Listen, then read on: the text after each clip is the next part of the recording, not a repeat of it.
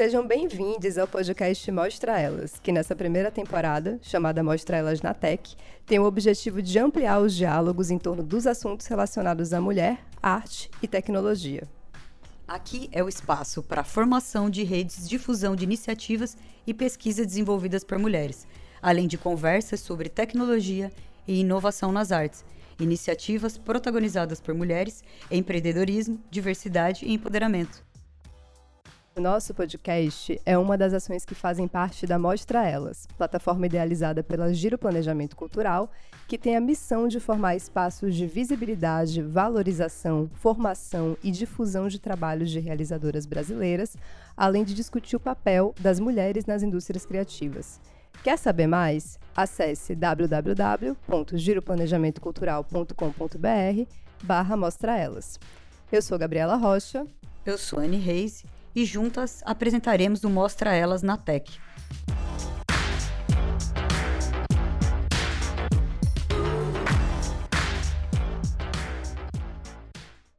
Hoje estamos muito bem acompanhadas das convidadas Marília Pasculi e Vijay Grazi. Sejam bem-vindas e, por favor, se apresentem.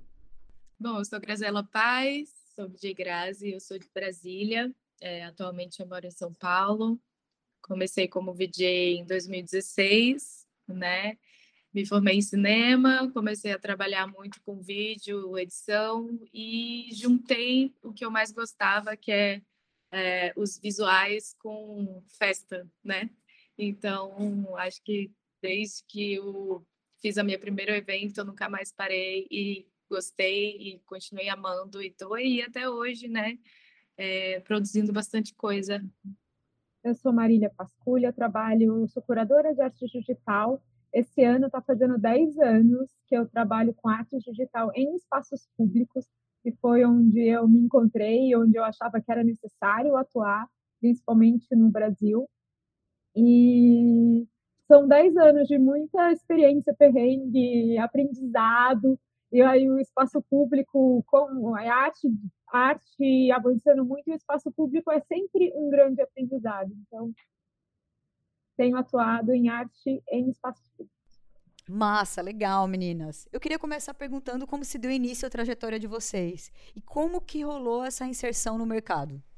Bom, eu depois que eu me formei em cinema, eu trabalhei um pouquinho na indústria cinematográfica, né? E comecei a fazer direção de arte, produção de arte para cenografia de, de eventos.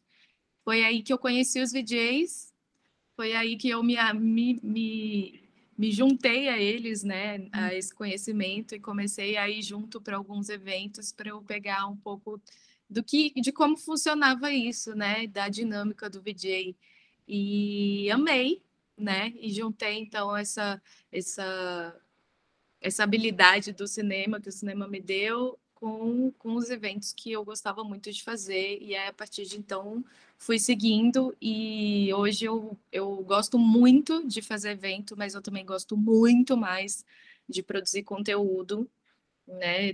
Que chegou um momento que a gente está há, há um tempo já trabalhando, né? Que fica um pouco cansativo e a gente prefere ficar dentro do estúdio produzindo, né? então, gosto de fazer as duas coisas, mas sempre prefiro aí fazer a produção de conteúdo. E tô aí, né? Até hoje caminhando. Eu estudei, né, faculdade de rádio e TV, e no meio da rádio e TV começou uma super crise, porque eu gostava da mídia, eu gostava da, desse universo de roteiro, de direção de arte, uh, mas a saída de programa de TV, esse entretenimento não era muito agradável. Aí eu comecei a fazer na faculdade mesmo making off de exposições no MAB, que é o Museu de Arte Brasileira, acho que na época aqui a maior, assim, foi uma exposição do Napoleão, aí eu descobri, gente, que incrível que é montagem de produção, curadoria, nessa exposição específica, tinha algumas simulações da figura né, de Napoleão com holografia em 3D, e esse princípio de museologia com tecnologia, que eu achei o máximo aquilo, e eu falei, bem, é isso. Terminei a faculdade ansio, contando para já ir para esse passo. Eu falei, pelo menos é, eu consigo aprender, não vou jogar fora esses quatro anos né, de investimento, de tempo, e vou usar ah, esse conhecimento com vídeo, com videoarte para uma área mais de produção curatorial. E fui descobrir como que eu podia estudar, trabalhar, fazer o mestrado de, de curadoria e práticas culturais e novas tecnologias, que na época nem eram essas tecnologias que a gente tem hoje, assim, né? Tipo, o mapping era uma coisa assim, era o princípio do videomapping. A edição estava mudando do analógico para o digital, mas abriu muitos caminhos. E desde então eu estou trabalhando, trabalhei em outras produtoras, ah, com artistas, nessa parte mais de atendimento entre artista, produção e execução de eventos também, para depois, ah, como eu comentei, há 10 anos, trilhar mais esse caminho de arte e curadoria mesmo em digital.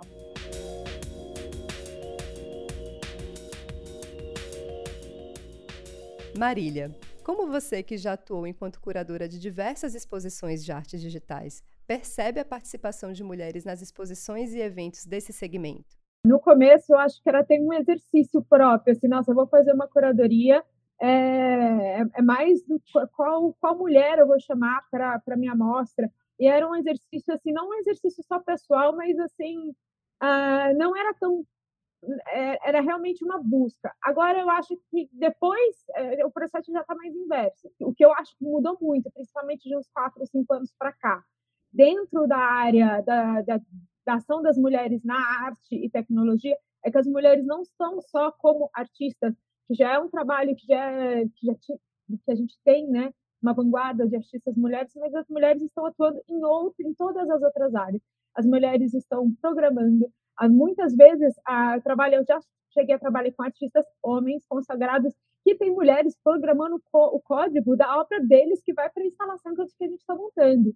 É, mulheres fazendo desenho de luz, mulheres operando o mapping, fazendo a, funções técnicas que era muito difícil achar mulheres nesses postos, nesses postos também. Então, acho que isso é um cenário legal e de de se incentivar, de se notar e ver que essa, esse acesso às outras áreas ah, dentro do, do, das mostras estão tão receptíveis, né? mais abertos. Que é um processo que vem ali desde os anos 60, 70, e são realmente é, gerações de mulheres trilhando caminhos para novas gerações de mulheres que trilham novos caminhos e assim vai.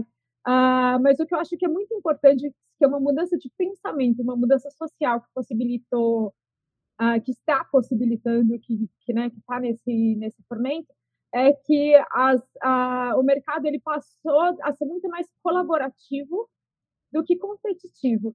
A minha geração, acho que até uns anos, um pouco mais, era muito competitivo e as trocas elas não elas elas elas não eram tão orgânicas assim, não eram tão genuínas, né? Eu acho que quando a sociedade começou a trabalhar mais em rede e, as, e, e rede mesmo, rede até em relação à tecnologia, a internet foi criada para as pessoas trocarem conhecimentos científicos. Então, a possibilidade das, das pessoas se encontrarem, se organizarem e, e estabelecerem redes de colaboração. E acho que essa mecânica de trabalho realmente ajuda, que as mulheres trocam dúvidas, ideias, ou que seja, ou acompanham projetos. Então, acho que tem é uma transformação da sociedade que, claro, trilhada por um monte de mulheres vanguardistas e pioneiras que vão abrindo essas portas para as novas gerações.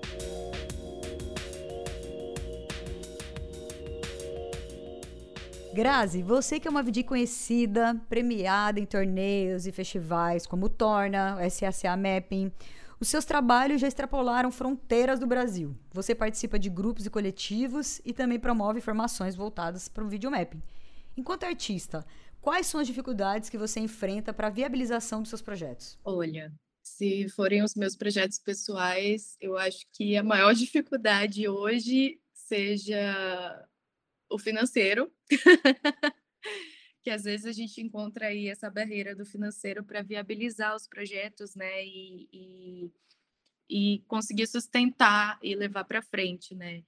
Graças a, aos céus, a gente tem inclusive Marília, né, pessoas como Marília e Marília que, que, que fazem esse trabalho, que estão junto com os artistas, que produzem festivais, sabe, que fazem a cena acontecer para a gente conseguir levantar né, o, o, o cenário da, da arte digital. Então, acho que talvez hoje, no meu pensamento de hoje, a maior dificuldade de viabilizar mesmo seja a parte do, do dinheiro, da captação, né, para a gente conseguir. E também acho que falta, talvez, é, cursos de formação para escrever projetos. Sabe? Não que falte, mas que tenha mais. Parece que ser artista ou ser produtor e fazer cultura é muito é, um, é uma resistência, uma resistência de sobrevivência, assim, de você ter meses que você não sabe como que você vai conseguir desenvolver o seu projeto, qual que é o retorno disso e realmente eu acho assim o artista ainda ainda tem essa digamos uma licença poética que, que eu acho que é o artista tem que focar na criação do artista. Agora, o artista ele é forçado a ser artista, captador, é, como se fala, é, vendedor, né? Então, eu acho que você acaba tendo que desenvolver é, o, o marqueteiro. Às vezes eu vejo, cara, quando eu falo, gente, esse artista é marqueteiro, ele consegue todos os projetos, consegue todos os editais. Ou, mas com, mas pelo marketing, tem tanto artista, tem tanta gente legal, tem tantos projetos assim, maravilhosos que acabam parando em media labs ou parando em, em, em estágios que não chegam nem a ser apresentados pelo fato não do potencial do artista, mas porque não existe essa rede de, de estruturada de editar ou, ou escrever texto. Eu acho que realmente acaba, né, é, são muitas funções para você ser muito bom em muitas funções, para conseguir pegar aquele, aquela praticamente migalha que o mercado tem à disposição. Eu acho também que assim, a gente tem que entender que o artista, ele não tem que fazer tudo. Então, é muito na divisão dos trabalhos, assim. Eu tenho parceria com a Gabi, por exemplo. Eu foco no meu trabalho, eu foco na criação do meu trabalho, e no momento que eu entendi que eu não preciso é, pensar toda nessa produção, eu posso dividir esse trabalho. Isso vai trazer mais pessoas, meu trabalho vai ficar, né, maior, vai, a gente vai trabalhar junto, assim, não sei. É, você vai estar, tá, tipo, aumentando as redes e aumentando o alcance, né? Aumentando o alcance. Porque se você ficar focado que, tipo, o artista tem que saber escrever, tem que saber se vender, o artista tem que fazer as redes sociais dele, eu entendo que eu não tenho condição, eu tenho que fazer tudo isso. Mas o que eu posso fazer de parceria, sabe? É, eu eu acredito muito também no trabalho de rede, né? Eu acho que, principalmente quando a gente está falando de um recorte de mulheres, eu acredito muito nessa, nessa parceria entre artistas e produtoras. Ao mesmo tempo, também, ouvindo a Aninha, eu fiquei pensando que nem sempre é possível que o artista, a artista, espere o interesse de uma produtora para começar a realizar o seu próprio trabalho. Então, nesse sentido, eu acho que, de fato, ter mais cursos né, é, é algo muito positivo para que esses artistas também não fiquem dependendo de um interesse de outra pessoa, né, de outro profissional, para começar a trilhar suas carreiras ou ter uma determinada ideia que eles têm, que uma determinada produtora não se interessou, mas que eles botam muita fé de que vai funcionar e querem fazer essa tentativa. Então, acho que nesse, nesse sentido, de fato, ter mais cursos é importante.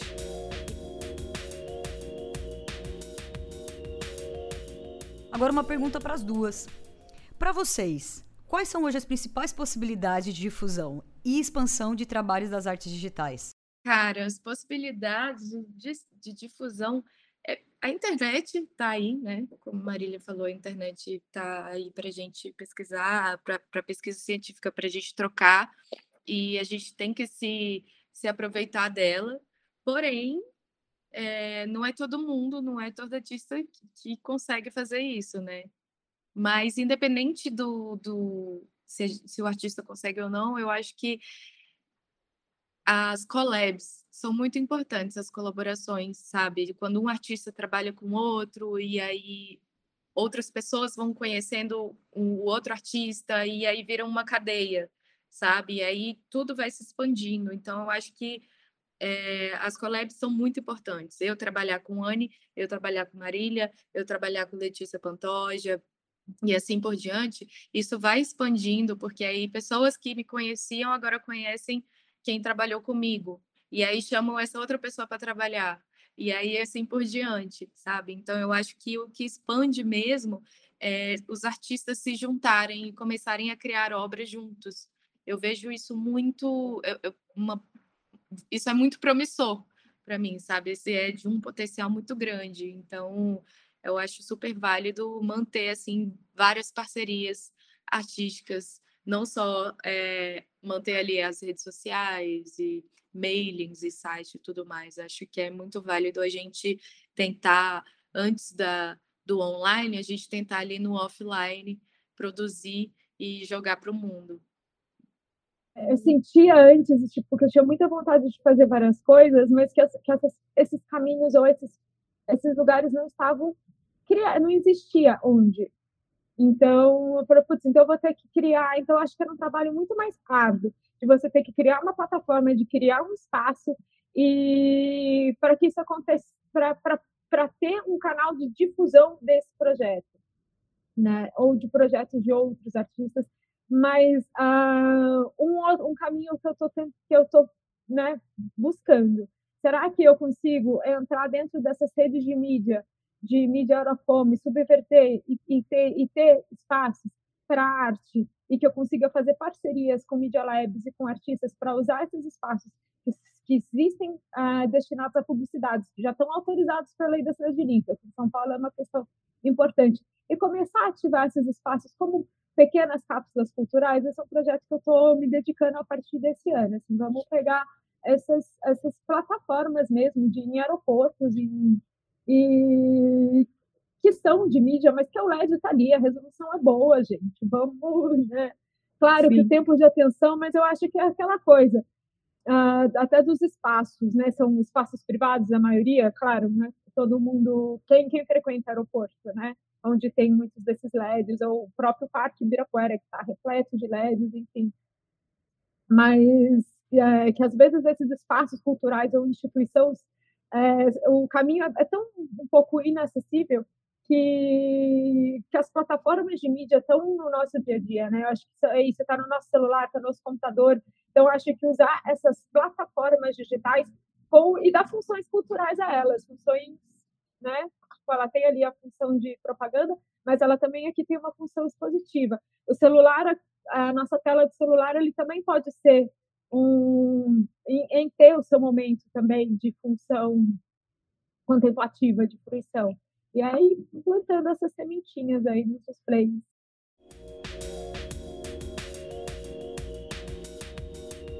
Marília, você é criadora da Galeria de Arte Digital SESI São Paulo, a maior iniciativa de fachadas de mídia da América Latina. Além disso, diversos projetos realizados por você, como o SP Urban e a Mostra Play, exploram o espaço físico e digital, criando uma relação híbrida entre a arquitetura e as artes midiáticas. Na sua opinião, qual é a importância da ocupação dos espaços públicos por meio de iniciativas como essas? Eu tenho até um slogan é, que eu gosto de usar muito, que é o encontro genuíno, né? O encontro público genuíno. Ah, se você for pensar, os museus, as instituições culturais são grandes filtros de público, principalmente no Brasil. Filtros de público que seja por interesse, por conhecimento, por falta de intimidade, né? Essa questão de, nossa, eu vou num lugar que eu não, que eu não, que eu não sinto a vontade, e, e, e claramente econômicos, né? Então, mesmo que existem dias que, que, de entrada gratuita, ainda é um grande filtro. Então, acho que o espaço público ele é mais, ele, ele é necessário. Existe uma função social da arte no espaço público que é muito maior uh, do que a, às vezes a própria exposição em si, né? Eu acho e eu acho que também tem uma outra questão importante de, de você repensar o uso qualificado dos espaços públicos. Eu acho, por exemplo, a Mostra Play, agora que a gente produziu, né? Dois meses era porque por que começar com ela esse ano, né? É, porque era um momento pós-pandemia, usar os sensores de sem nenhuma interface touch, que a gente pudesse ocupar e voltar a querer ocupar os espaços públicos, interagir com outras pessoas sem medo, respeitando aí o distanciamento e tudo. Então, então como que aquela obra, aquele conceito, realmente muda essa organização? E a gente bate também numa questão ah, de urbanismo que é muito mais, ah, está enraizada ainda num processo de urbanização, ah, de um planejamento urbano extremamente masculino. As linhas de ônibus, a, a cidade, ela foi, que a gente, em São Paulo, cidades brasileiras principalmente, elas foram traçadas para o homem ir ao trabalho e voltar do seu trabalho e não contempla realmente uh, todas essas multifunções e as multifunções que as mulheres uh, estão exercendo também, tipo, não só de trabalho, de buscar que seja antes, buscar o filho na creche, mas assim, uh, como que esses,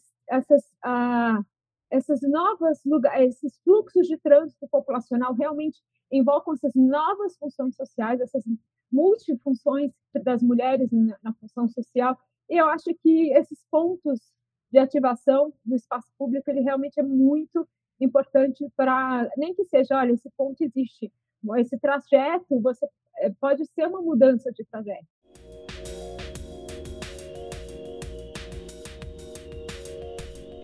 Grazi, ao longo da sua carreira você tem trabalhado com diferentes artistas da música. Dentre eles, podemos citar Luísa Sonza, Anitta, Pablo Vittar, Bacuxu do Blues.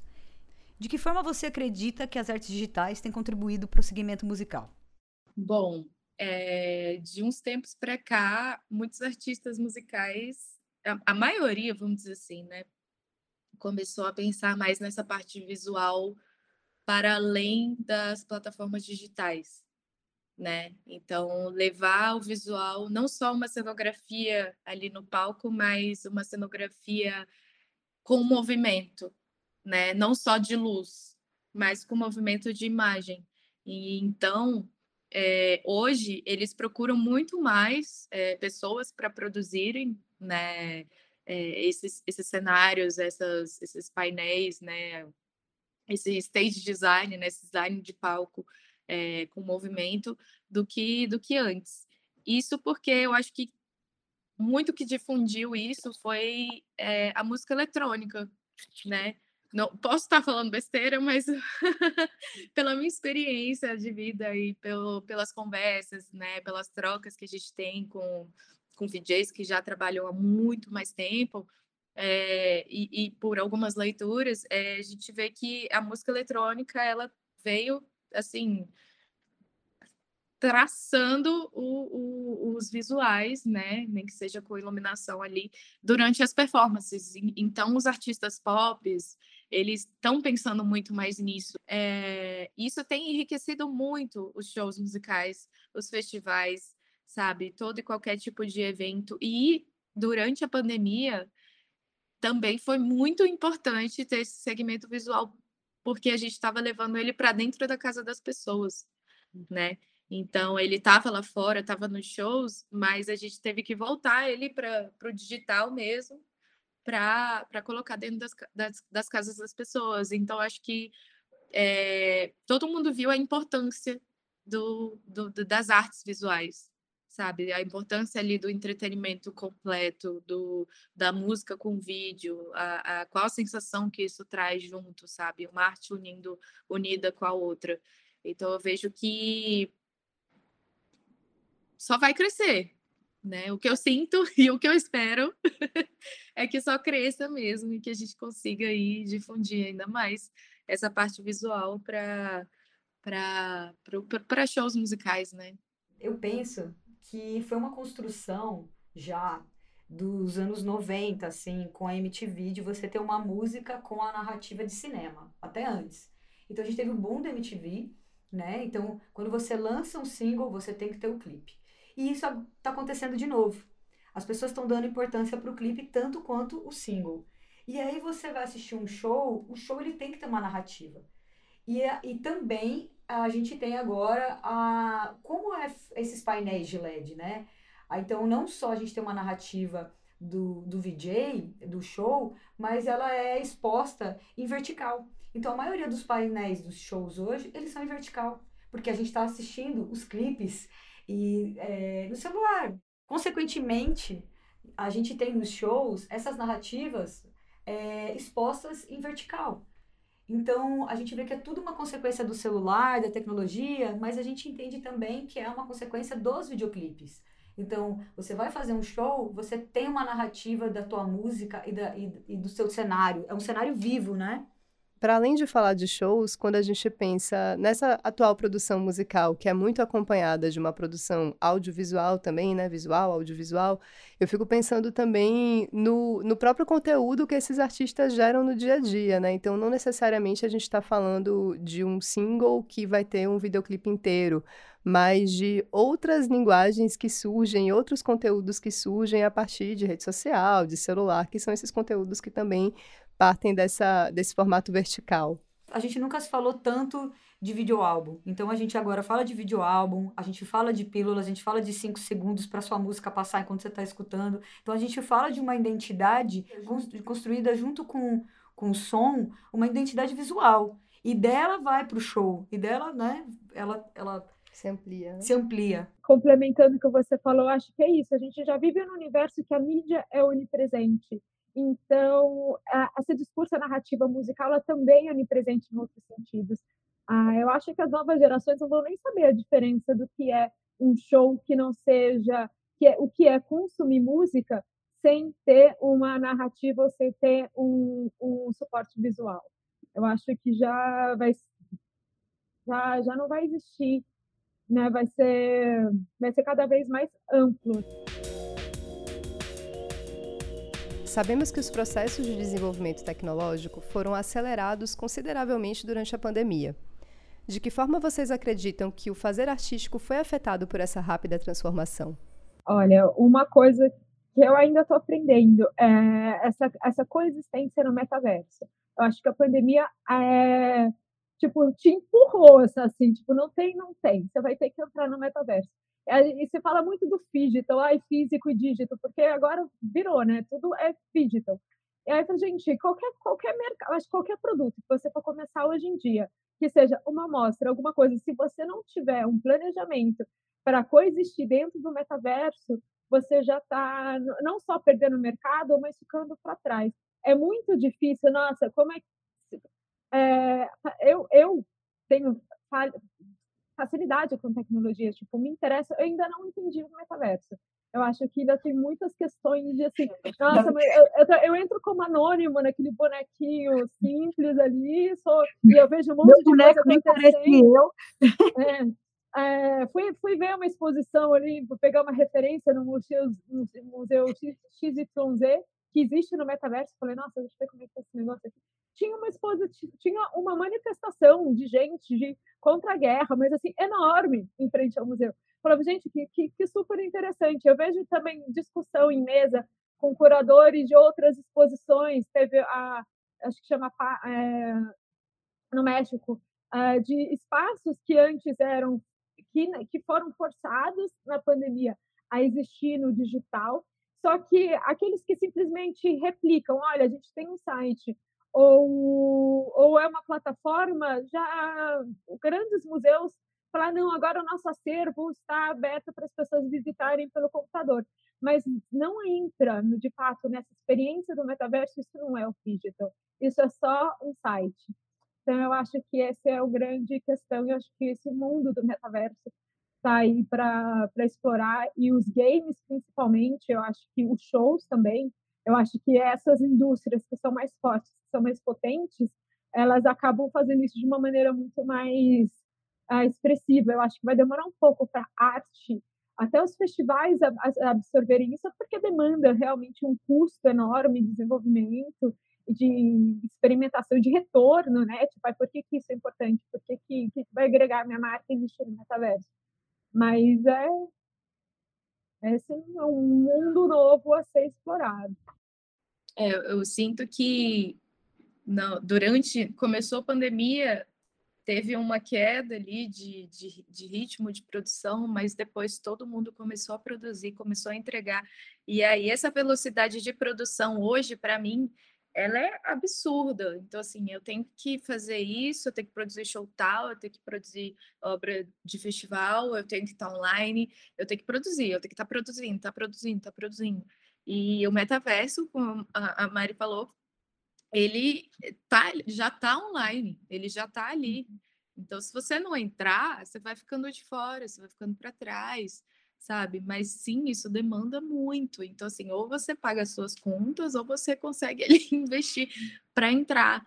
Então, acho que esse, esse ponto, né, essa barreira, ela ainda é grande da gente, é, no Brasil, assim, digo, né, porque lá fora eu não sei, não, não sei como é que está o cenário, mas no Brasil eu acho que essa barreira de colocar tudo ali no digital ainda vai demorar um pouco, mesmo estando nessa velocidade absurda né, de, de, de produção e investimento nessas coisas. Por quê? Porque tem investimento? Tem, mas falta investimento. Não tem o suficiente. É, eu, como a Marília, também estou aqui tentando entender mais sobre o metaverso. Acho que essa discussão vem sendo ampliada né, desde o final do ano aí com a notícia o Facebook virou meta. Ao mesmo tempo, acho que tem muitas coisas ainda sendo construídas a partir dessa perspectiva. Me parece que, de fato, é um mundo novo com muitas oportunidades de fazer ações inovadoras e de pensar propostas que alcancem outros públicos, mas ao mesmo tempo eu fico pensando sempre a partir de qual ética, né? E eu acho que é muito importante para nós que trabalhamos com cultura e somos produtoras, né, no caso eu e a Marília, é, de saber o máximo possível, né, de que tecnologia é essa e como isso vai ser feito, mas também executar as propostas que a gente acredita dentro da ética que a gente acredita também, né? Então, Imagino que, no primeiro momento, esse, esse alcance e democratização de acesso ele vai ser muito limitado, mas eu acho que a gente precisa pensar também em estratégias para conseguir ampliar esse alcance para o máximo de pessoas poderem também acessar os, esses projetos que a gente quer realizar.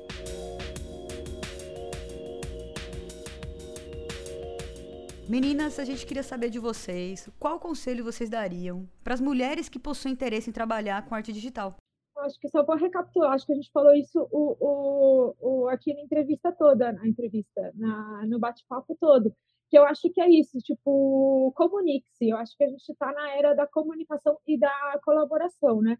É, sem dúvida, entra no grupo Multimanas, eu acho, ah, as pessoas, pelo menos eu acho que as mulheres, existe essa, esse, essa sororidade de, de, de estar disponível, eu acho que uh, sem, sem essa questão do julgamento. Então, não tenha, não seja tímida, né? Realmente se joga e comunique-se, porque estamos há décadas aqui trilhando redes de apoio, redes de, de formação e de suporte para que isso seja ainda mais fácil, né?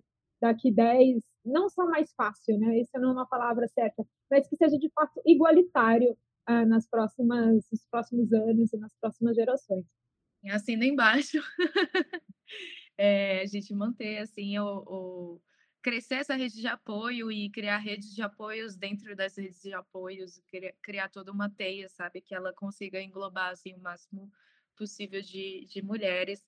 E eu recomendo também ter um paciência, porque é, o caminho ele não é que ele é difícil, mas ele tem alguns obstáculos que às vezes é, a rede de apoio não, não, não consegue te uhum. ajudar. Então, é ter paciência, é, é fazer as coisas também no seu tempo criativo, né? E não no tempo da, da, do mundo, né? Então, é, é paciência ali um, um, e uma perseverança, né? Além de estar tá de mãos, mãos dadas aí com, com quem te apoia, né? Com, com, os, com essas redes de apoio.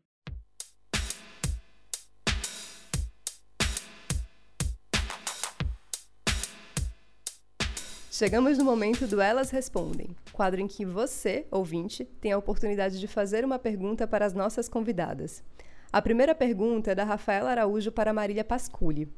Marília, gostaria que você falasse um pouco sobre o processo de realizar uma curadoria artística e da responsabilidade de definir os trabalhos artísticos que devem ou não ser visibilizados.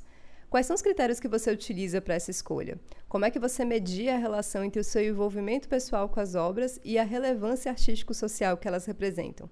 E por fim, Quais são as especificidades das artes digitais nesse sentido? Eu acho que assim o, o cerne, né, o ecos da minha curadoria é realmente é, ou é, da arte assim como um todo é o que a arte, como que a arte reflete a sociedade. Então, como e principalmente se a gente está em espaços públicos, né? Então, quais são as questões urgentes ou, ou o site específico também, ou da, daquele local? O que, que aquela obra ou aquele conceito vai funcionar para aquele local. Ah, eu acho que a gente tem que estar muito atento no que, que a sociedade está pensando, quais são as, as ah, num coletivo mesmo. Acho que a gente tem que pensar com uma mente coletiva e o e como essa arte, como essa experiência pode ajudar essa informação, essa experiência ser amplamente disseminada.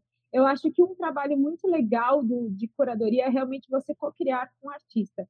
Que você, às vezes tem um trabalho que cai como uma luva, falando, nossa, era tudo que eu queria, como eu não sabia da existência desse projeto antes. E outras vezes é, é realmente de criar junto. Eu acho que a tecnologia a arte é, que, que, é uma arte em mutação, que está mudando com a tecnologia, que está mudando com. É, permite essa construção conjunta, né, de uma maneira bem, bem orgânica. Eu vou dar um exemplo recente ah, também de uma artista mulher. Ah, a gente gostaria, no, nesse painel, no espaço público, a gente gostaria de abrir essa membrana né, do que é o metaverso, como que as pessoas poderiam se ver de, ainda muito superficial nessa nova realidade né, digital. Então, era um sistema de, de, de reconhecimento de câmera que reconhecia o rosto da, do participante e transformava esse rosto em máscaras. Aí duas artistas colaboraram, acho que uma até também participou do Multimanas, que é a Gabi Castro e a Carol Avarenga. Então elas criaram máscaras assim sobre-humanas, lúdicas, que não distinguia que a, que a pessoa se via, tipo, nossa, tem uma máscara, é como se fosse um filtro de realidade aumentada em escala urbana. E que nessa tela se refletia sem nem distinção de sexo, sexo, eh, etnia, sexo ou cor. Então, realmente, é, são questões hum, a, a muito profundas de, de igualdade, de tolerância nos espaços públicos, mas abordada ainda de uma maneira muito lúdica e muito intuitiva, digamos assim.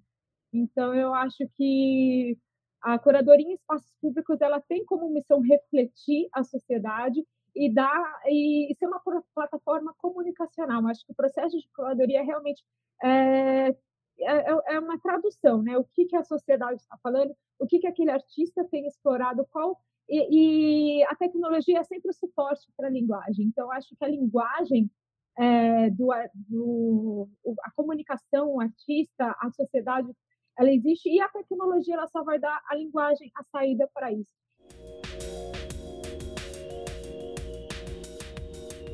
A segunda pergunta é da Marcia Luiza para VJ Grazi. Qual artista ou qual trabalho que mais te marcou? Assim, o que mais me marcou realmente foi o VJ Torno, que foi uma virada de vida ali, né? Eu eu me, me reconheci como artista, que até então fazia festinha, né? E foi muito importante para mim e foi muito importante para eu mostrar para minha família o que, que eu fazia.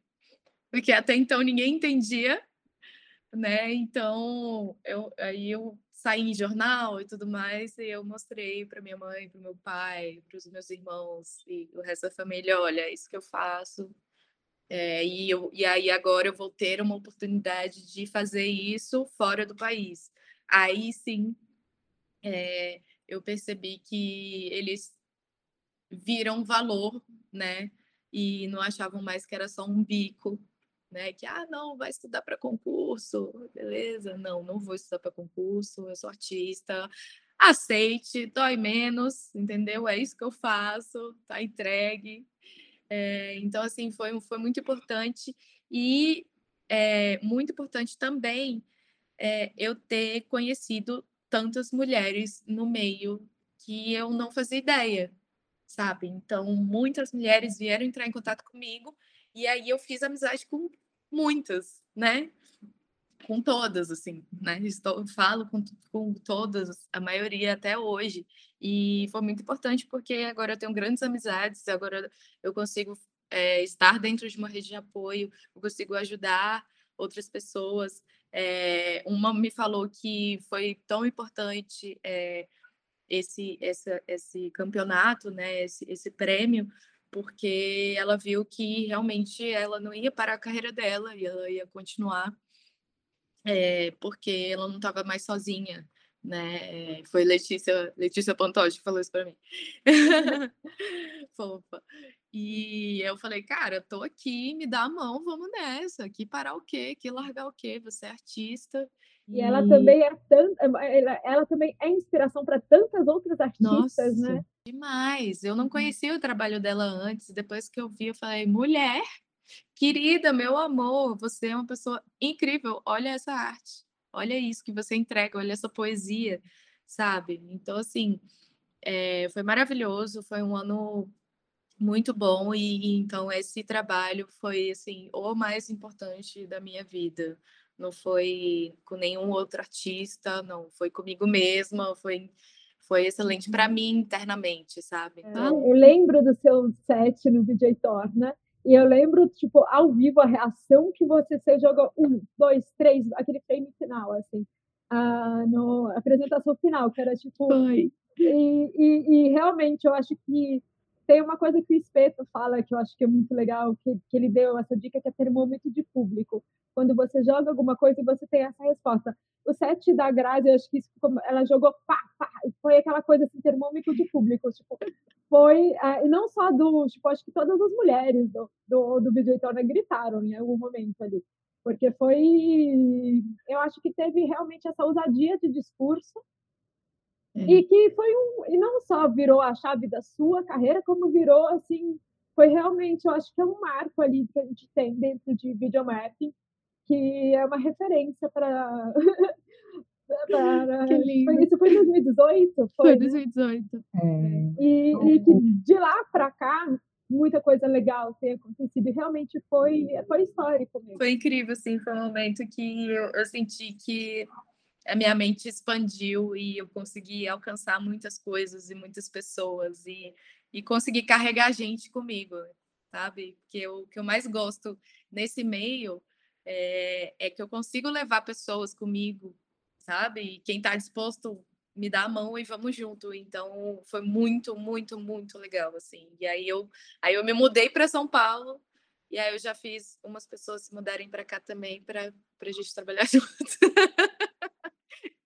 Então foi isso. Para quem não conhece, o VJ Torna é um campeonato internacional de VJs, onde a Grazi foi campeã com um set totalmente feminista.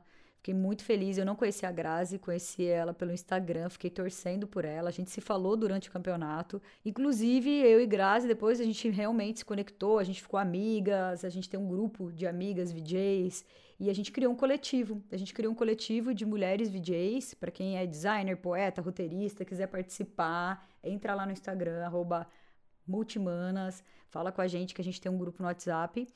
E esse coletivo a gente tá com obras em festival de mapping, a gente a gente passa dicas de tutorial, a gente passa serial lá, a gente sabe, é um, é um espaço para a gente poder dialogar e, enfim, tirar dúvidas e entrar em editais e festivais. É isso, gente. E passar loopings.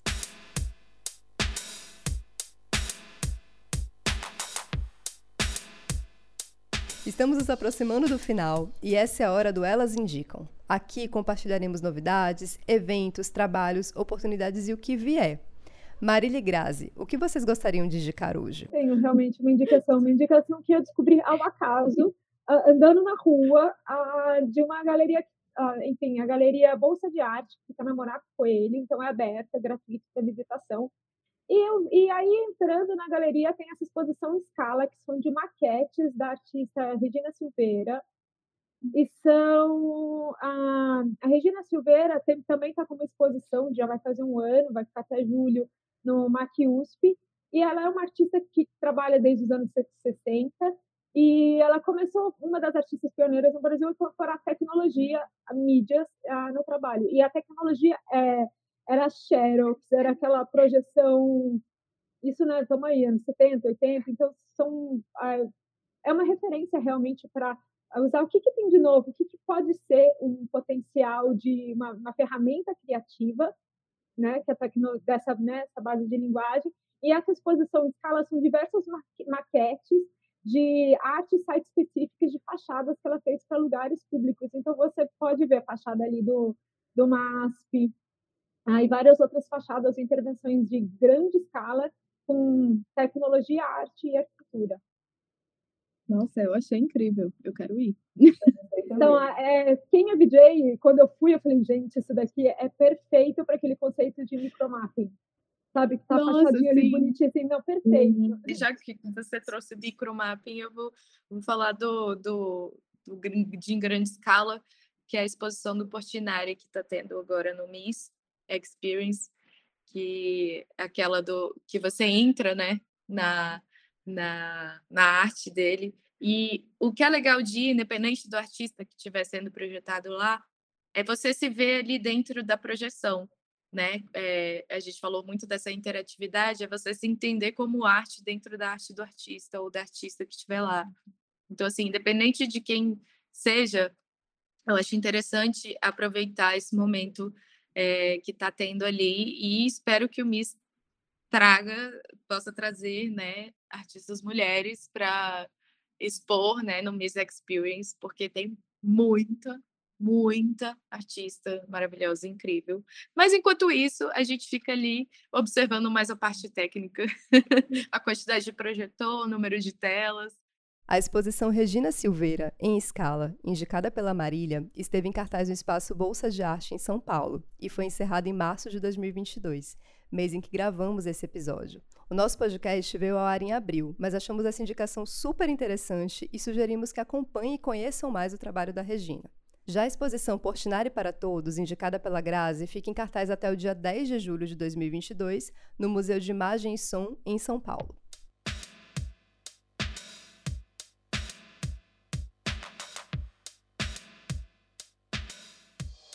Gente, quero agradecer a participação de vocês. Muito bom a gente bater esse papo aqui, muito importante. Uma forma da gente estar junto, fazendo realizar, né? Espero estar logo, logo aí criando coisa com vocês. Obrigada, meninas. Foi um prazer conhecer vocês. Muito obrigada por compartilhar o tempo e vamos seguindo juntas, formando nossas redes. Um abraço. Chegamos ao final desse episódio do Mostra Elas na Tech. Muito obrigado por ter acompanhado a gente até aqui. Aproveita e segue o podcast nas redes sociais através do perfil arroba Mostra Elas para não perder nenhuma novidade.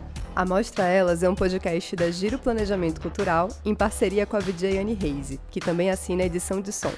A coordenação de produção e roteiro desse episódio são de Gabriela Rocha. O desenho e a direção de som são da Dora Moreira, a gestão de redes sociais é da Bárbara Santos e a Bárbara Gesteira é a nossa designer.